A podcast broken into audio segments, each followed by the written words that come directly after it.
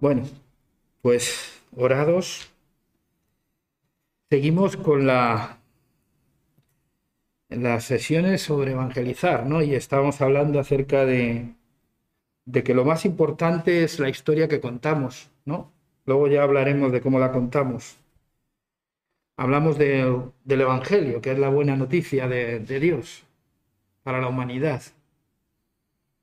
Y estuvimos hablando acerca de que el primer evento que recoge esa buena noticia es el Dios humanado, el Dios igual a nosotros, del que nos podemos fiar, vaya, que conoce perfectamente cuál es nuestra humana y compleja experiencia vital, que sabe muy bien eh, lo que es sentirse como nosotros nos podemos sentir muchísimas veces, que sabe lo que es el dolor, la pérdida de un ser querido, el sentirse extranjero. Si tú ves la vida de Jesús, no fue una vida fácil. No eligió el camino fácil, nunca fue fácil. Empezando porque él siendo Dios, que podía haberlo hecho de otra manera, decide hacerse como un igual a nosotros, participando de carne y de sangre, permitiendo que la tentación pudiese llegar a su propia vida, aunque sin pecado, podía haberlo hecho más fácil, sin arriesgar tanto. Quizá tú y yo, que no nos gustan asumir riesgos, lo habríamos hecho de otra manera. Pero él entendió que esa era la manera de acercarse a nuestra realidad. Eso ya nos enseña de cómo nos podemos acercar a los demás, ¿no? No desde nuestro trono, desde nuestra aureola de santos, sino que tiene que ver con pues tratar de ponernos en la piel del otro. A veces lo fácil es el diagnóstico sin ser médicos, el juicio sin ser jueces. Eh, pero, pero en realidad eh, el acercarse al otro tratando de entenderle, eso es lo que Dios hizo por la humanidad. Y para redimir esa imagen pesimista que tenemos todos los seres humanos de la humanidad, pues se hizo como uno de nosotros, compartió nuestra, nuestra vida humana, nuestra experiencia humana. Y, ese fue el gran primer evento, ¿no? ¿Y cuál fue la gran señal? Un niño envuelto en pañales, fíjate tú, ¿eh? Recuerda, para mí es que es, es que es incomprensible, porque cuando hablamos de Dios no nos imaginamos que la señal sea un niño pequeño envuelto en pañales. Empezamos ángeles, arcángeles, querubines, serafines, todo el mundo por los suelos, voces en off que dan más miedo que otra cosa, en fin. Pero no. ¿Qué, ¿Cuál era, iba a ser la señal a aquellos pastorcillos de que el Mesías, el Salvador del mundo, la buena noticia había llegado? Pues que ibais a encontrar un niño envuelto en pañales, como cualquier otro niño pero era Dios. Fíjate, bro. Ese es el primer gran acontecimiento de la buena noticia. Dios se muda a tu barrio. Dios se muda a tu vida. Dios viene a intervenir en la historia de la humanidad para salvarla. El segundo gran evento, estuvimos hablando acerca de la muerte, que fue el último domingo, la muerte de Cristo. Bueno, ¿y eh, qué, tiene de buena noticia que, la muerte de Cristo, que fue cruenta, injusta, y... pero que fue real? ¿Eh?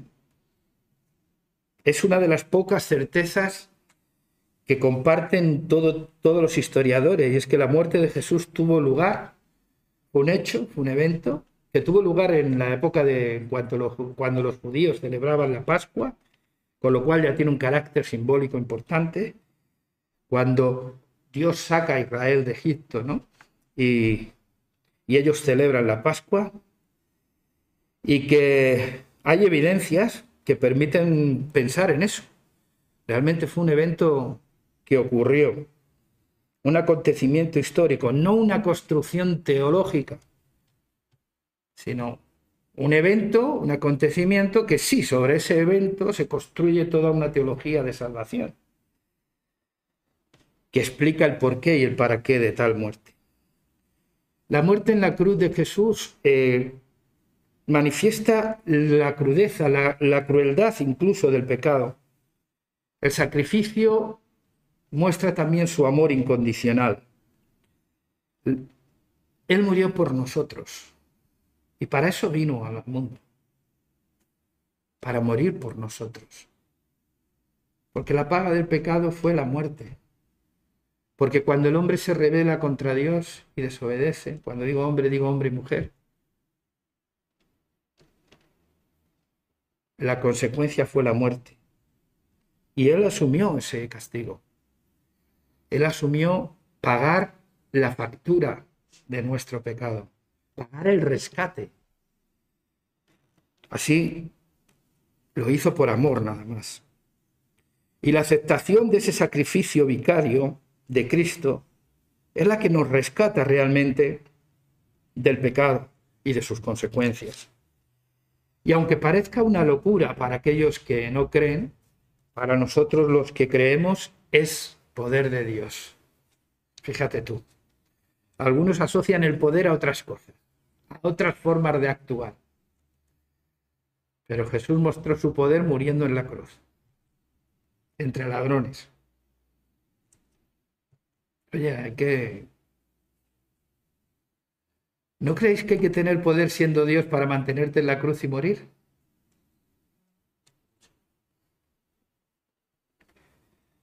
Seguramente todos nosotros nos habríamos evitado eso. Como historia de salvación que se basa y se inspira en, la, en el amor, el sacrificio de Cristo en la cruz culmina la expresión de amor divino que además de ser una osadía, como diría el apóstol Pablo, porque ya es un atrevimiento morir por el que es bueno, por alguien bueno, pero morir por tus adversarios es verdaderamente toda una osadía.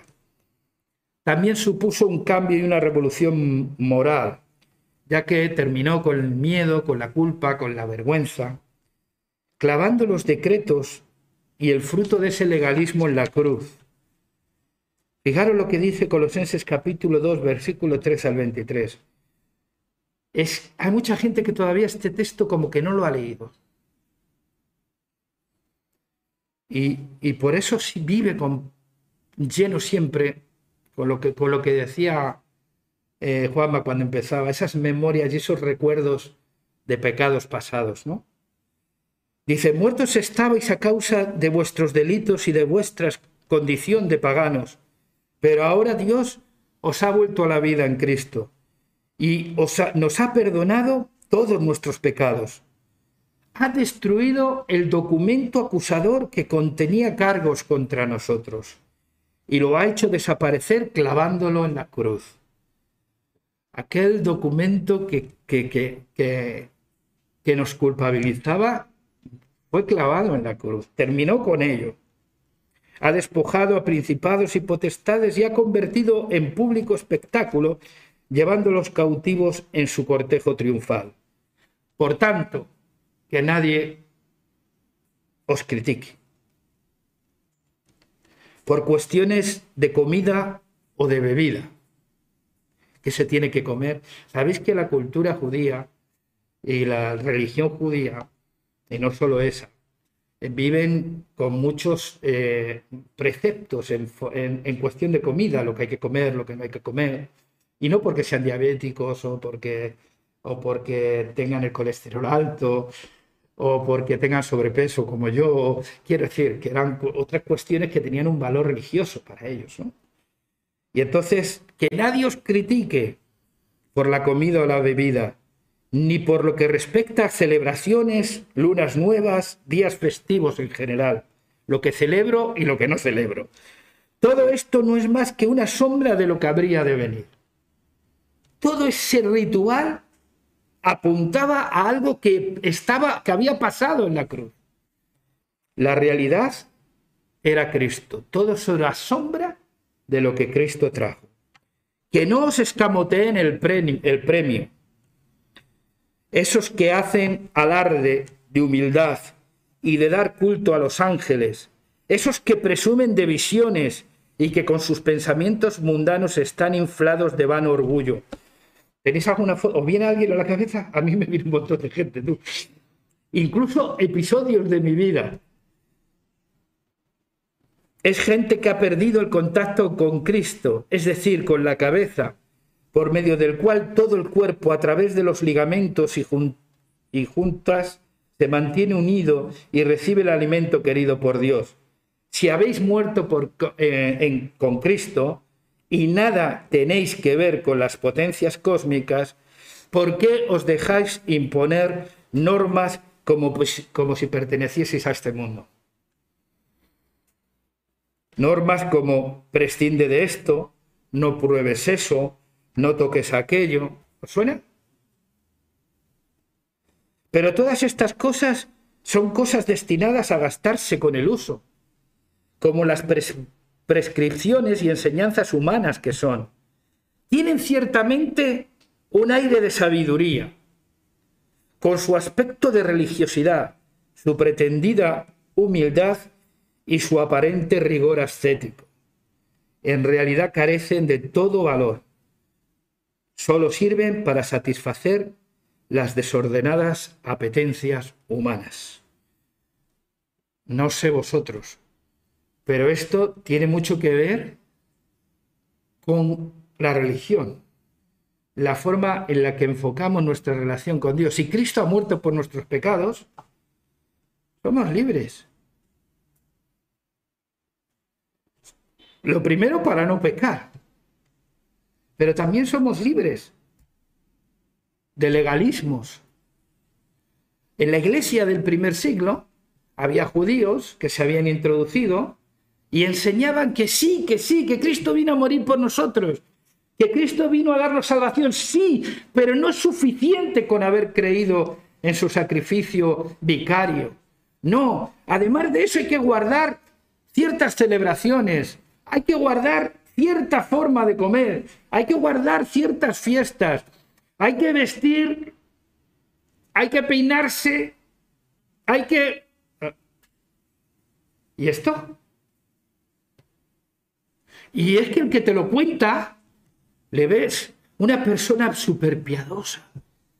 Algunos hablan que parece que no han roto un plato en la vida. Y te lo cuentan con una aureola de... ¿Verdad? Yo de mayor quiero ser como este señor o como esta señora. Yo he querido ser como tantos y todos los santos se me han roto.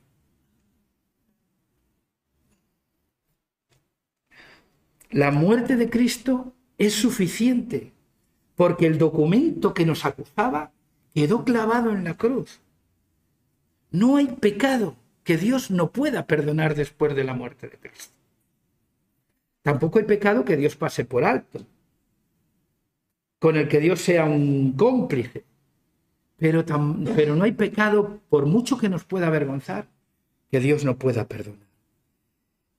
El pecado lo que hace es distorsionar la idea de Dios en nuestra mente.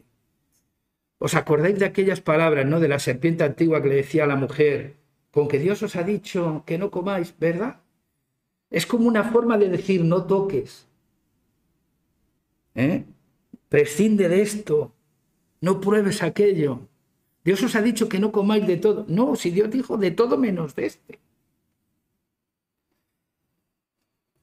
Y el menos de este, que fue el que despertó la curiosidad, para mí es el más glorioso de todos, en el sentido de que Dios, cuando estaba diciendo no comáis del árbol de la ciencia del bien y del mal, estaba, estaba diciendo quiero que sigáis conmigo porque queréis. Os voy a dar la opción de decirme no. Tú habrías dado la opción de decir que no.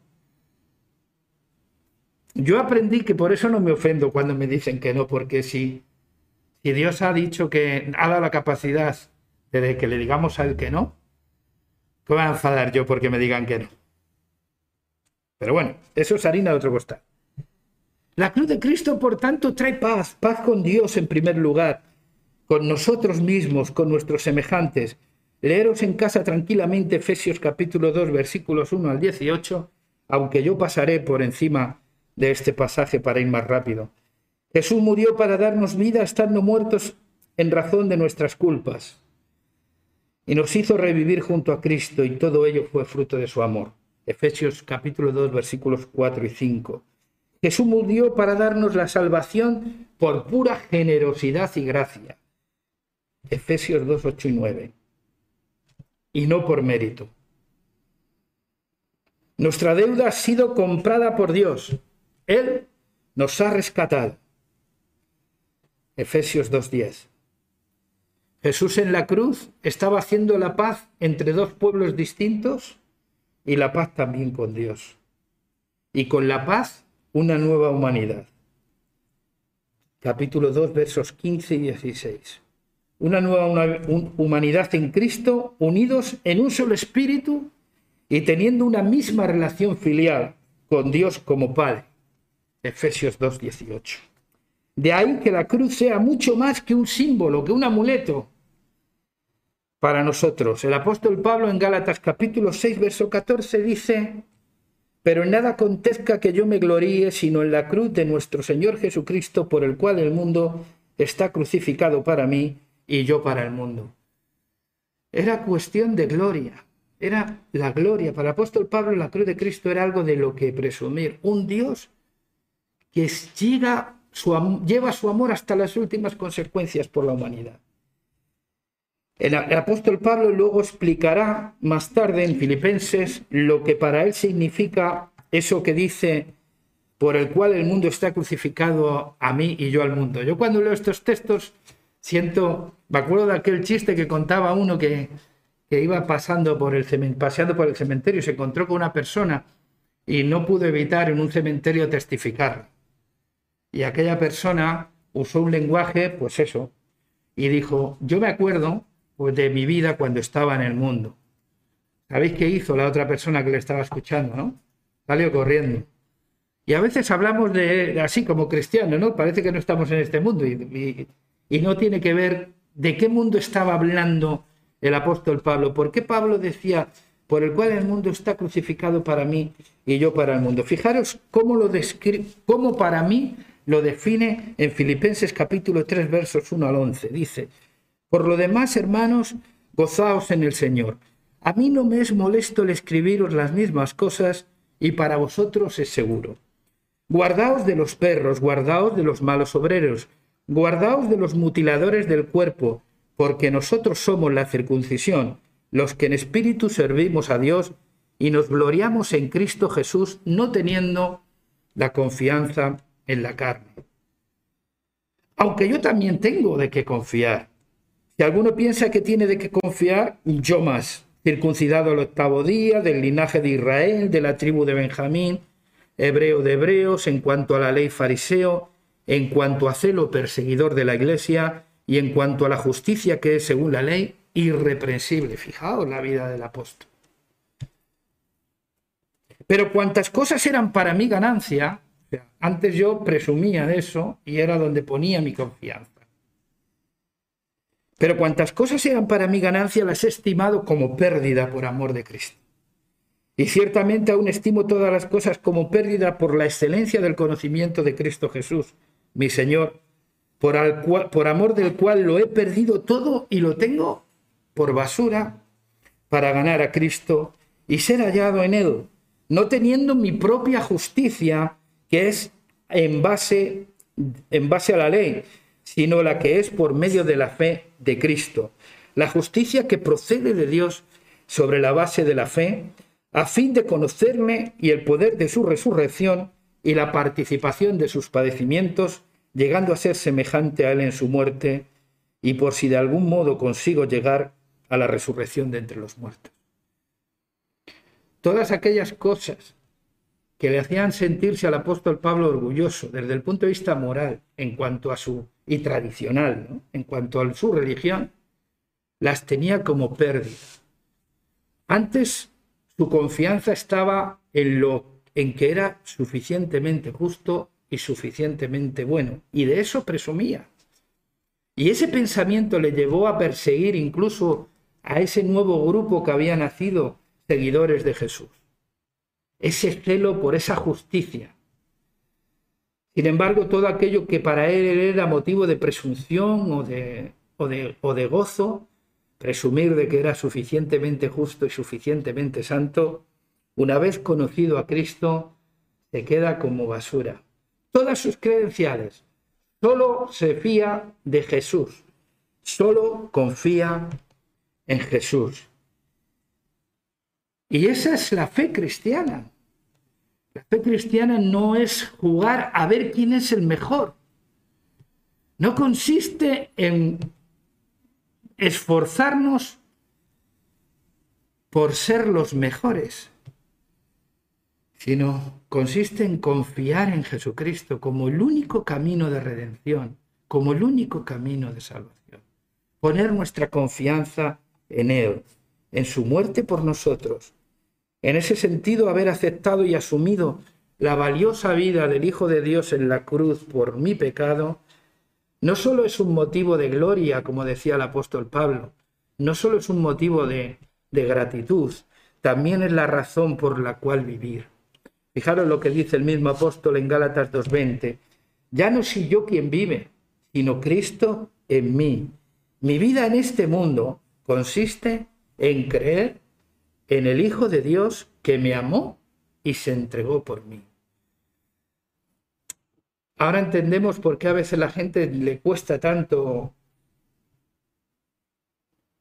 la cruz, asumir la cruz, porque la cruz, además de que aplasta nuestra razón,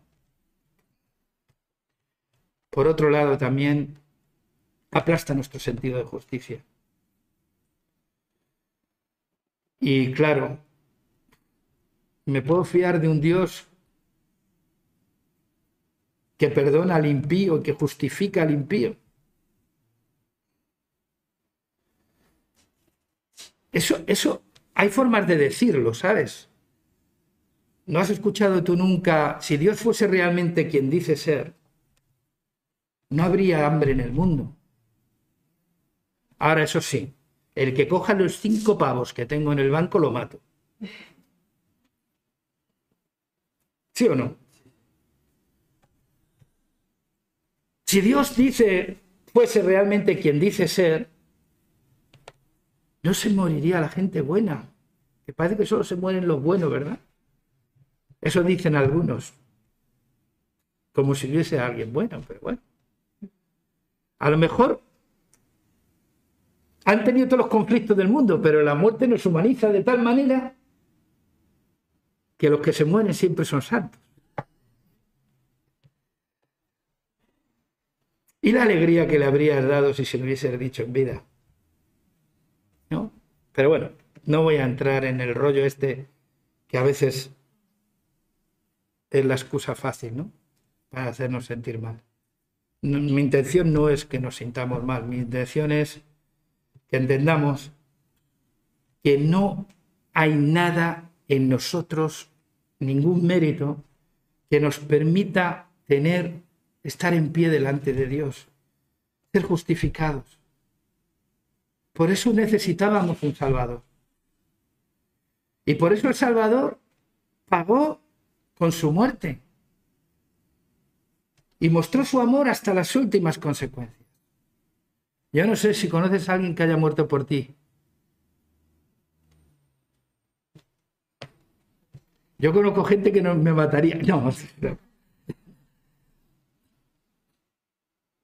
Dios se hizo hombre para morir por nosotros y darnos salvación. La cruz de Cristo, su muerte vicaria, es devolvernos a la libertad. O sea, Dios, Jesús no murió en la cruz para hacernos más esclavos, sino para hacernos, para volvernos a hacernos, hacernos libres. Devolvernos a la libertad que nos fue donada por Dios, que nos fue robada por el pecado. La muerte de Cristo en la cruz también nos devuelve a la vida, a la vida según Dios, a la justicia según Dios. La muerte de Cristo en la cruz nos devuelve también al significado y propósito por el que vivimos y estamos aquí. Y por último también nos devuelve a la casa del Padre de la que nunca debíamos de haber salido. Nos devuelve a Dios a Dios que sale en nuestra búsqueda constantemente, que no se cansa de llamarnos, de invitarnos a volver, y que cuando volvemos no nos espera con las quejas, con los desprecios, con los desplantes, con las acusaciones, sino nos espera para hacer fiesta por nuestra salvación. Dios se alegra en nuestra salvación. Aunque Él, para salvarnos, tuvo que hacerse hombre, no tener, no tener una vida cómoda ni fácil, morir en la cruz como un ladrón, pero queda el último evento que nos abre la puerta a la esperanza, que es la resurrección y ascensión de Cristo, que será motivo de otra reflexión.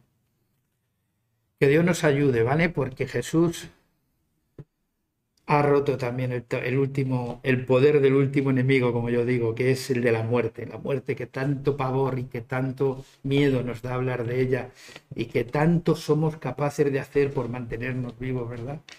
Pues Cristo, Cristo venció la muerte. Que el Señor os bendiga. Y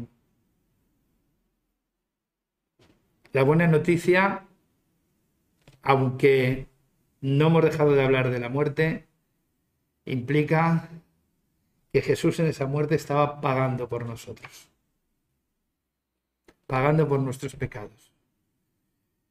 Pagó la factura. El simpa que dicen los modernos, no ese que te vas sin pagar. El simpa que habíamos hecho, vino Cristo y pagó por nosotros. Vamos a orar y vamos a dar gracias a Dios.